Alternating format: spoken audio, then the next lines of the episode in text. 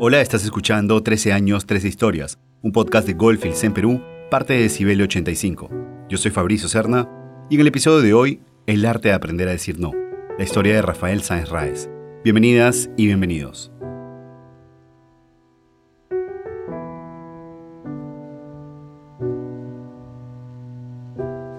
Hace algunos años, cuando uno entraba a una librería en la sección de autoayuda o crecimiento personal, Existía un apartado de libros que llevaban títulos como Decir sí a la vida, Proyecta el sí en tu destino, o el bestseller Descubre el asombroso poder de decir sí y cambia tu vida.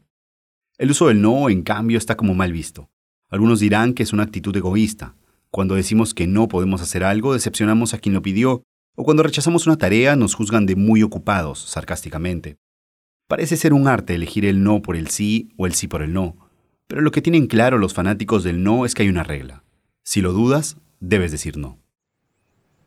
Y la historia que oiremos ahora tiene mucho de eso. Muchos no. Debo advertir que es casi imposible contar esta historia si no es de manera cronológica. Los no en este personaje aparecen desde temprana edad.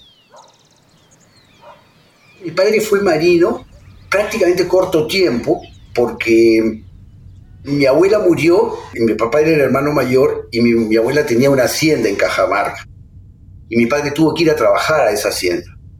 Tuvo que salirse de la Marina contra su voluntad y lo que hizo mi padre allá en Cajamarca, por ejemplo, su hacienda se llamaba Poyoj, en latín significa paraíso, y le puso BAP Poyoj, o sea, buque de la Armada Peruana Empezó a, importar ganado de, de Estados Unidos, de Canadá, y le ponía nombres marinos.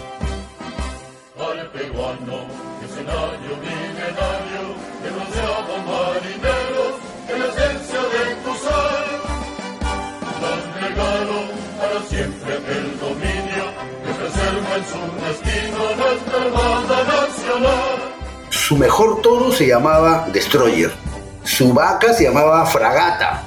Todos eran nombres marinos. A nosotros nos enseñaba el himno de la Marina.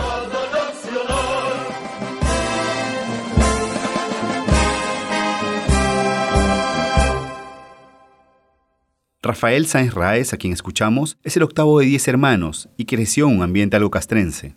Tengo dos hermanos marinos y entonces eh, en mi casa había bastante estructura en ese sentido. Mis hermanos mayores, que eran los marinos, y yo, por ejemplo, era el encargado de, mi dormitorio. Yo tendría la cama mía, la de mi hermano mayor. Y esperaba paciente su turno para usar el baño, mientras los marinos y hermanos mayores terminaban de alistarse. Entonces todo eso me estructuró. ¿no? Yo me levantaba temprano, que hacía ejercicio, porque mis hermanos los marinos hacían su deporte.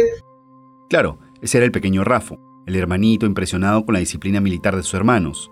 Yo creo que desde, es más, cuando recuerdo claro, estoy acordándome cuando yo entré a quinto y media, uno de mis hermanos me ayudó a hacer mi horario en el verano. No salía yo a la calle, tenía que estar en la cadena, regresaba a mi casa, almorzaba, descansaba un rato y me iba a la biblioteca municipal de mi barrio a estudiar. Y todo ese horario me lo controlaba mi hermano mayor, ¿no? Si fuera por mi padre, eh, prácticamente él amaba tanto a su institución que quería que todos sus hijos sean marinos. Cuando mis hermanos eran cadetes y yo estaba en el, colegio todavía, cuando ellos llegaban uniformados, yo me ponía el uniforme de ellos. Y esto, como imaginarán, era motivo de celebración. Todos lo festejaban cuando aparecía con ese uniforme blanquísimo, impecable. La historia estaba escrita, el pequeño Rafo sería un marino más en la familia. A poco de terminar la escuela, su padre inició el trámite para inscribirlo en la escuela naval con la idea de ver a su hijo graduarse como alférez de fragata de la Marina de Guerra del Perú. Eran días de mucha emoción en la familia, sí, pero no tanto para él. Pucha, mira, me la acuerdo como si fuera ayer, hermano, porque fue realmente complicado para mí, ¿no? Empecé a sentir que no me gustaba mm, eh, estar encerrado en, la escuela naval de, lunes a viernes y que probablemente me podían castigar y porque yo había visto a mis hermanos mayores, hermanos, sobre todo uno de ellos que ah, pasaban dos meses y no salía porque lo castigaban los fines de semana. ¿no? Rafo no quería ser marino y la mejor persona para explicarlo era justamente un marino, uno de sus hermanos mayores. Él era uno de los que tenía más influencia con él y le dije que me ayudara en este tema, que él lo, lo hiciera entender a mi papá, ¿no? Que yo no quería ser marino. La escena es algo impactante. Rafael y su hermano hablaban del tema en su habitación durante algunos minutos. Y me dijo, yo hablo con él, mi hermano salió del dormitorio y en el pasadizo, cuando mi papá salió del baño, mi hermano lo, lo abordó para que no entre al dormitorio. Escuché que mi hermano le dijo eso y mi papá reaccionó pésimo porque se puso bravo, o sea, me acuerdo hasta que golpeó la, la pared, digamos, pobre cólera, ¿no? Y dijo algo así como este va, güey. Rafa estaba pegado a la puerta oyendo todo. Y la verdad es que eso a mí me encolerizó. Yo abrí la puerta, salí y lo enfrenté a mi papá. Y le dije, bueno, no quiero, pues lo he pensado, lo he sentido y, y no quiero seguir adelante con esto. Yo sé que faltan pocos días, sé que has invertido dinero, pero lo siento mucho, pues no. Mi papá reaccionó muy mal, muy mal. Eh, de hecho, me golpeó, ¿no? O sea, me metió un puñete en, la, en el pecho, mi viejo. Me metió un golpe acá en el pecho, pero fue una cosa que, ¡pum, pum! ¿No? O sea, yo devolví el puñete de inmediato y mi viejo se cayó. Eh, en la sala estaba mi mamá y otros dos de mis hermanos corrieron a recogerlo a mi papá. Yo abrí la puerta del departamento y salí corriendo a la calle porque sabía que me iban a sacar la por supuesto recibí un regañón tremendo, mis hermanos no comentaban nada, otros me decían que ha sido el único valiente que lo ha enfrentado a mi viejo. Para serte honesto, lo que yo sentí fue que hice lo que yo quería, lo que yo tenía que hacer. La determinación de su primer no.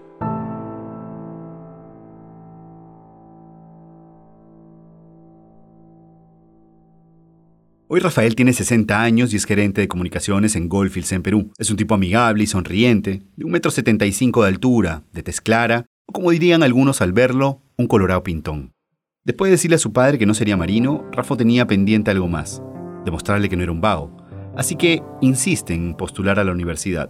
Mi mamá me dijo que si ingresas te regalo el carro. Y anticipándose al obsequio, Rafael toma el auto me metí la tranca con unos amigos míos que habían ingresado a la católica, yo, yo postulaba la siguiente semana y me saqué el alma en el carro, borracho. Y estuve en la clínica un mes.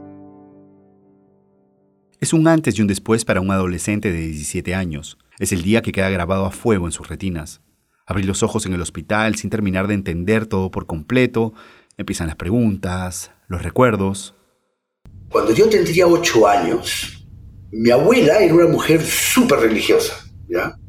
La mamá de mi papá, una mujer religiosa, eh, rezaba el rosario todos los días, nos hacía rezar el rosario a nosotros. Una noche soñé que yo entraba a la catedral de Cajamarca, mi mamá estaba delante rezando, mi mamá llorando así como, como niña, me arrodillaba en este sueño, me arrodillaba al costado de mi madre y veía a la cruz, a Jesucristo que salía de la cruz y me hacía así, ven, ven.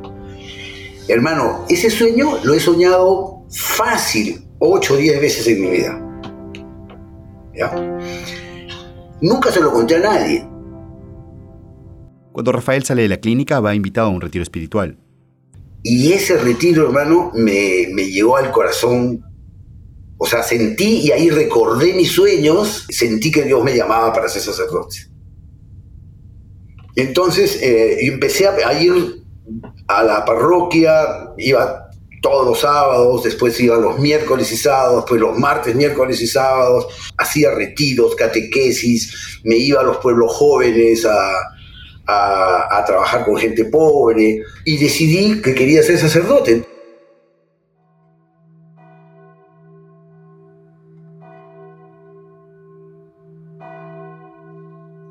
Rafael Sáenz Raez a poco de vestirse con sotana. Los jesuitas te exigían que tú tenías que tener una carrera universitaria si querías ser sacerdote jesuita. Entonces yo estudiaba en la universidad, pero paralelamente iba al seminario también. Estuve dos años en ese plan. Pero lo cierto es que era imposible no ser tildado como vago con las calificaciones que tenía. Rafa estudiaba ingeniería industrial. Voy a ser ingeniero para demostrarle a mi viejo que yo no soy un vago. Ingresé a la universidad, estudié los dos primeros ciclos y me jalaron en todos los cursos de matemáticas, de química, de física, ¿no? No daba, pues los únicos cursos que yo aprobaba era, fueron los cursos de estudios generales que eran lengua, este, psicología, los, los cursos de letras. También me metí a estudiar, de hecho, eh, mariología, cristología. O sea, Esto en el seminario, pero era inevitable. Rafael no podía seguir con la ingeniería. Y se abrió la carrera de Derecho. Y me cambié a estudiar Derecho. Por supuesto, no me reconocieron ninguno de los pocos cursos que había pasado. Pero hermano, se me presentó la Virgen realmente, porque empecé a estudiar Derecho, lo tomé muy en serio. El Derecho me dio la estructura, digamos, mental de, de la lógica. Mientras tanto, en el seminario, estos ejercicios espirituales consisten en lo que hoy por hoy eh, son el yoga, el mindfulness. Eh, a mí me enseñaron, cuando yo tenía 22 años, creo en esa época, a meditar, hasta que tuve que hacer mi retiro en silencio durante 10 días, en silencio total, para poder decidir si entraba o no ya de, de plano a ser cura. Y hace meditaciones sobre, por ejemplo, sobre la guerra, sobre la pobreza, meditaciones sobre eh, la familia. Y una de, unas de ellas son, obviamente, em, la castidad, ¿no? Eh, la pobreza. Entonces vas haciendo los ejercicios espirituales. Son 10 días que tú estás en silencio. De hecho, yo dormía en un dormitorio chiquitito, que como dormían los curas, donde solamente tenías tu cama tu biblioteca y tu crucifijo. Eso es lo único que a ti te acompaña y tu maestro de novicios. Un maestro de novicios es un guía para los aspirantes a la vida religiosa. Su trabajo es acompañarlos y que estén seguros de ese llamado de Dios. Me orientaba, me, decía lo que yo tenía que hacer y arrancaba a meditar, a leer. De hecho, en las noches, por ejemplo, te despertaban a la una de la mañana y te decían levántate a meditar tenías que meditar en las madrugadas. Los primeros días fueron duros, pero como yo quería, lo hacía con ilusión, ¿no? Y sí, como lo imaginan, aquí viene el no. Llegó un momento en que dije, esta vaina no es para mí, ¿no? El tema de la pobreza no me preocupaba, yo siempre sido una persona austera, no me preocupaba, pero el tema de la castidad sí, sí me chocó, como te digo, ¿no? O sea, de hecho yo tenía una enamorada en esa época con la cual terminé para poder hacer esto, mi maestro de novicio me dijo, ¿sabes qué? Hasta aquí nomás, no quiero que sufras. Tú no has nacido para ser cura, puedes ser un hombre de, Dios sin necesidad de ser sacerdote. Me dijo, yo creo que tú no has nacido para ser cura. La adolescencia es ese momento de deconstrucción y construcción. Es un proceso tan fuerte que en algunos casos marca el rumbo de la adultez. Ya al dejar el seminario se concentró en sus estudios de abogacía, y aunque nadie lo esperaba, Rafa se graduó en segundo puesto de toda su promoción. Durante algún tiempo, al salir de la universidad, Rafael trabajó en un estudio de abogados y sin darse cuenta se alejó de los temas legales y se involucró en las ventas.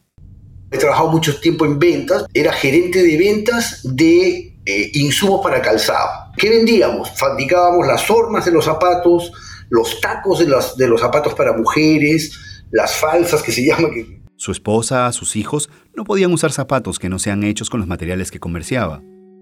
Después entré a trabajar a la Compañía Nacional de Cerveza, a Pilsen Callao, y por supuesto que en mi casa no podía nadie tomar otra cerveza que no sea Pilsen Callao. Y aunque suene banal, hay algo de respeto que viene de muy atrás. Siempre me preguntaba por qué soy así. Y es por eso, porque yo creo que aprendí de mi padre el amor en la institución. Yo amaba mi empresa, pues a la empresa que me daba trabajo, a la empresa que me daba bienestar.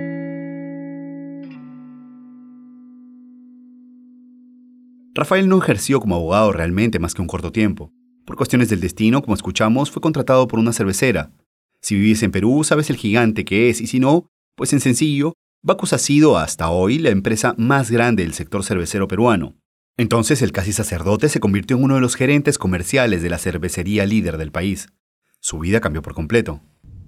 Los feriados, por ejemplo, eran terribles porque Semana Santa, fiestas patrias, eh, Año Nuevo, eran las épocas en que más se vendía, habían auspicios de muchos eventos y había que estar ahí supervisando, haciendo que la gente consuma también y todo.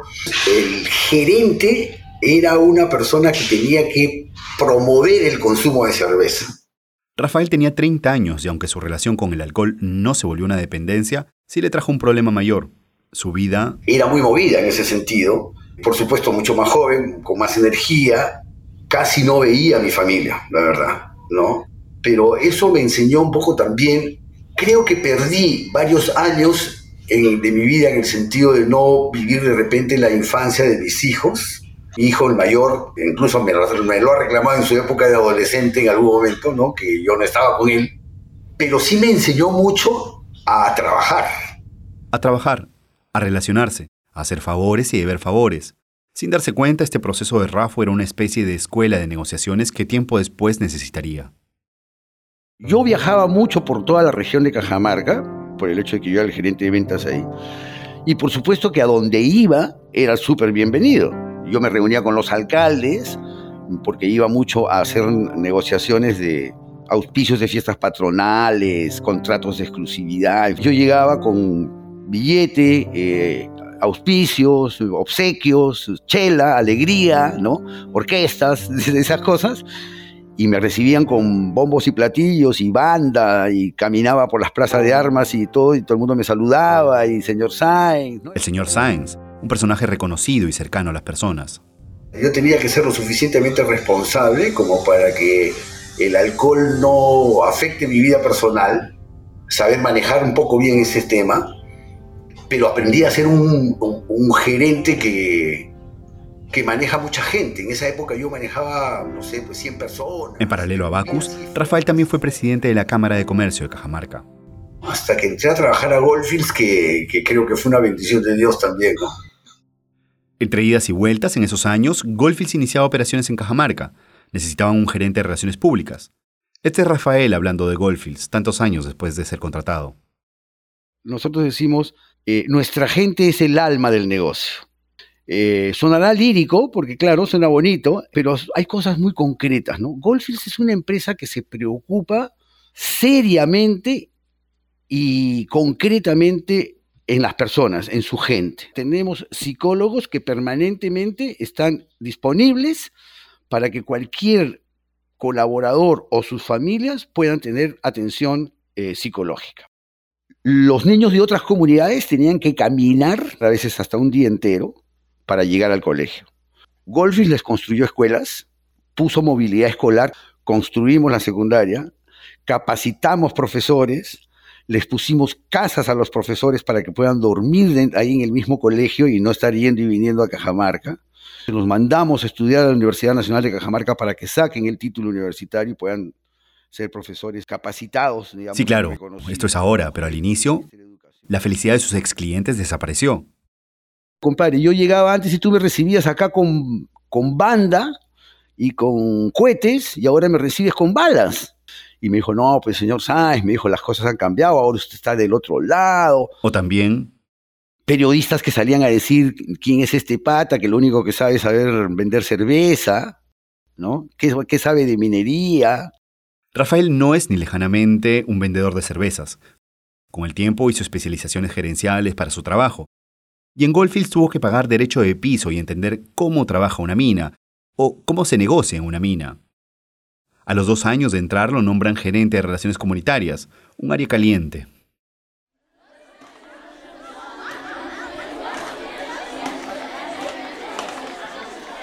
Cuando Golfis solicitó el permiso para poder empezar sus trabajos de minería, mucha gente no, no quería. Entonces nosotras nos unimos, formamos un grupo como mujeres para poder apoyar, nos organizamos como asociación femenina que representa nuestras voces como mujeres. Recuerdo que éramos muy pocas. Aquí en Huelgayón no, no trabajaba ninguna mujer. Entonces no creían en nosotros como mujeres. Entonces, ninguna Joana Cuña, a quien oímos, se refiere a una asociación que buscó agrupar a las mujeres de la zona para ofrecer una fuerza laboral organizada a la minera logramos cumplir nuestras metas y progresar trabajando unidas.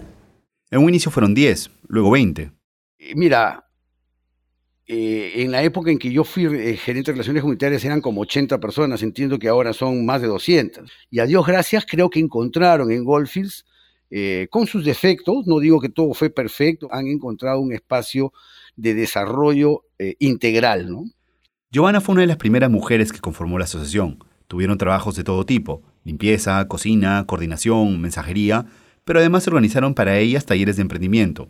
Logramos cumplir nuestras metas, y progresar trabajando unidas, que podamos emprender micronegocios como mujeres. Todo esto se logró gracias al apoyo que recibimos. La primera negociación de Rafael con las autoridades de la ciudad implicaba mucha presión política y comunal por un pedido de servicio público que le hacía falta al pueblo. El nuevo gerente de Relaciones Comunitarias tenía el apoyo de la empresa, pero sabía que la chequera no se podía abrir si el pedido no era coherente. Hablar de esa solicitud no es parte de esta historia, aunque sí es parte de Goldfields. Lo que sucede en el proceso de negociación, más bien, sí marca un antes y un después en la vida de Sáenz Raes. O sea, tú ponte en el zapato de la gente y las comunidades, ¿ya? Tú eres una persona que nunca en tu vida has tenido ninguna oportunidad, porque realmente ninguna oportunidad, son gente agricultora, ganadera, que tienen dos, tres hectáreas, hermano, que, producen leche y siembran papas o yucos o lo que fuere para autoconsumo, y de repente aparece una empresa transnacional a tu costado, es tu gran oportunidad. Entonces le pides absolutamente todo, porque el Estado no está presente, el Estado no va a esos lugares. Pero si un pedido no es congruente, no se puede aprobar. Entonces yo le dije al alcalde, no, esto no lo voy a aceptar, o sea, esto es y señor alcalde le dije, esto es inadmisible y es insostenible, sobre todo porque algún día esta empresa se va a ir. Algún día va a dejar de producir, algún día el mineral va a bajar y, quién... Esto no, no, no, lo siento mucho, pero esto sí no va. Era Rafael, el hombre de los no. Y el alcalde me dijo, te voy a hacer un paro, te voy a hacer un paro, te voy a hacer un paro. Un paro para quienes no se han enterado, un paro es un bloqueo, una toma de carreteras, un cierre de vías, y es una de las medidas más extremas de algunas comunidades cuando las negociaciones se han roto. Pero Rafael no estaba dispuesto a ceder. Con el respaldo de la alta dirección de Goldfields aceptaron aguantar el tiempo que sea necesario para un potencial bloqueo. Una decisión de este tipo debía sustentarse frente a toda la comunidad. Hicimos una asamblea con, no sé, pues, dos mil personas, y el alcalde, yo expuse y dije que no íbamos a aceptar esto.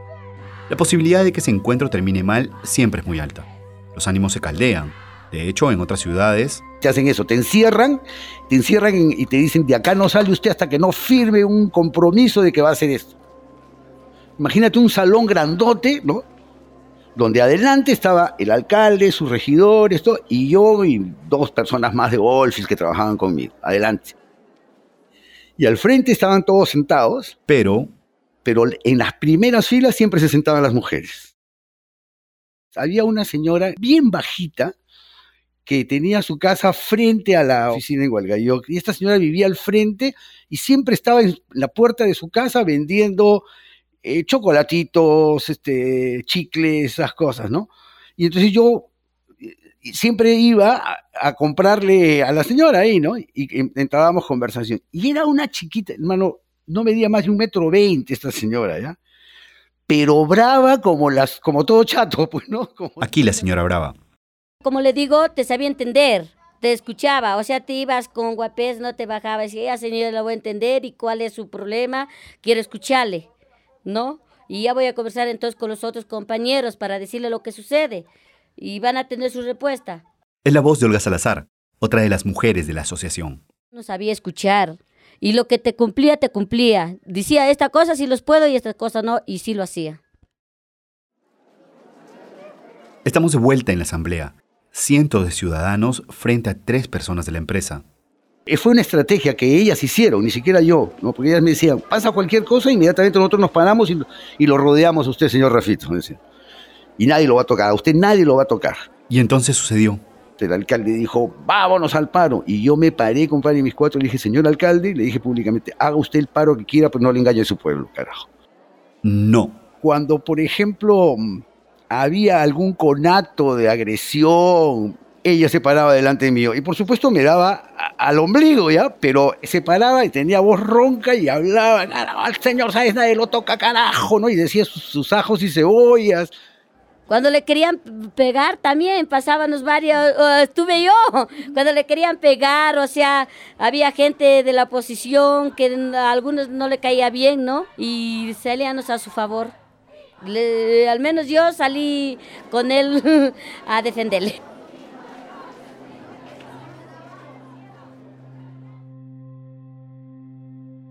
Yo estudié toda la primaria en Cajamarca en un colegio nacional. Yo he tenido compañeros con yanques, o sea, yo tengo compañeros de colegio que hasta ahora son mis amigos, que eran campesinos.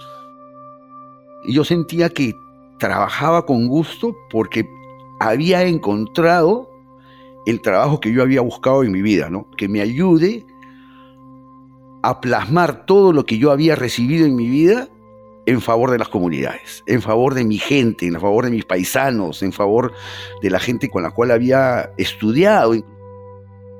Esas mujeres han sido un soporte para mí, eh, tanto emocional como en relacionamiento, pero también fueron un ejemplo de gente sencilla, de comunidad, que no tenían oportunidades, que querían salir adelante, ¿no? Y que buscaban la manera de que las escuchen.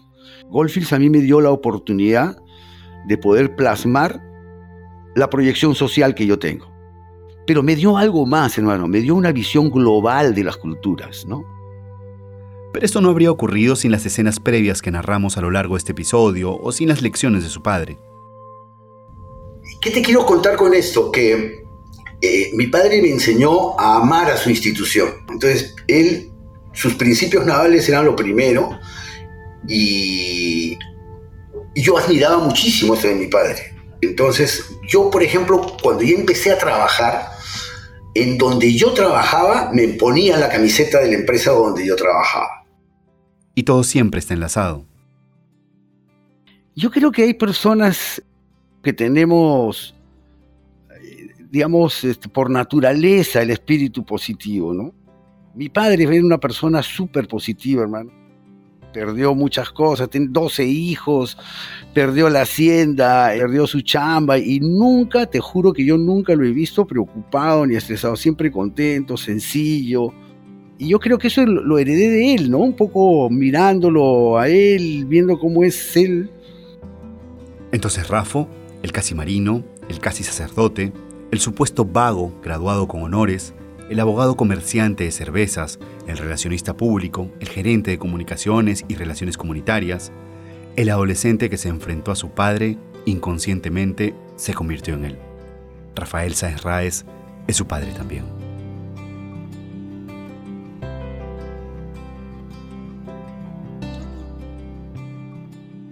Trece años, tres historias es un podcast de Goldfields producido por Decibel 85. Este episodio fue producido y guionizado por mí, la asistencia periodística en Cajamarca y Hualgayoc fue de Claudia Torres. La edición del guion fue hecha desde España por Laura Fernández y Mariana Chamboura. El diseño de sonidos de José Luis Membrillo. La identidad gráfica y artes promocionales de Milagros Bejarano. La supervisión de producción de Natalia Ríos. Por Golfis, la producción estuvo a cargo de la Gerencia de Comunicaciones. Soy Fabricio Cerna Salazar. Gracias por llegar hasta aquí.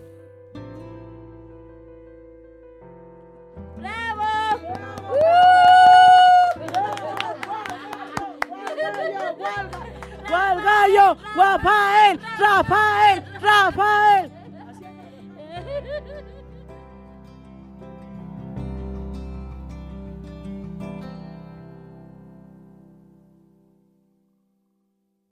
Lucky Land Casino asking people what's the weirdest place you've gotten lucky? Lucky? In line at the deli, I guess? Aha, in my dentist's office.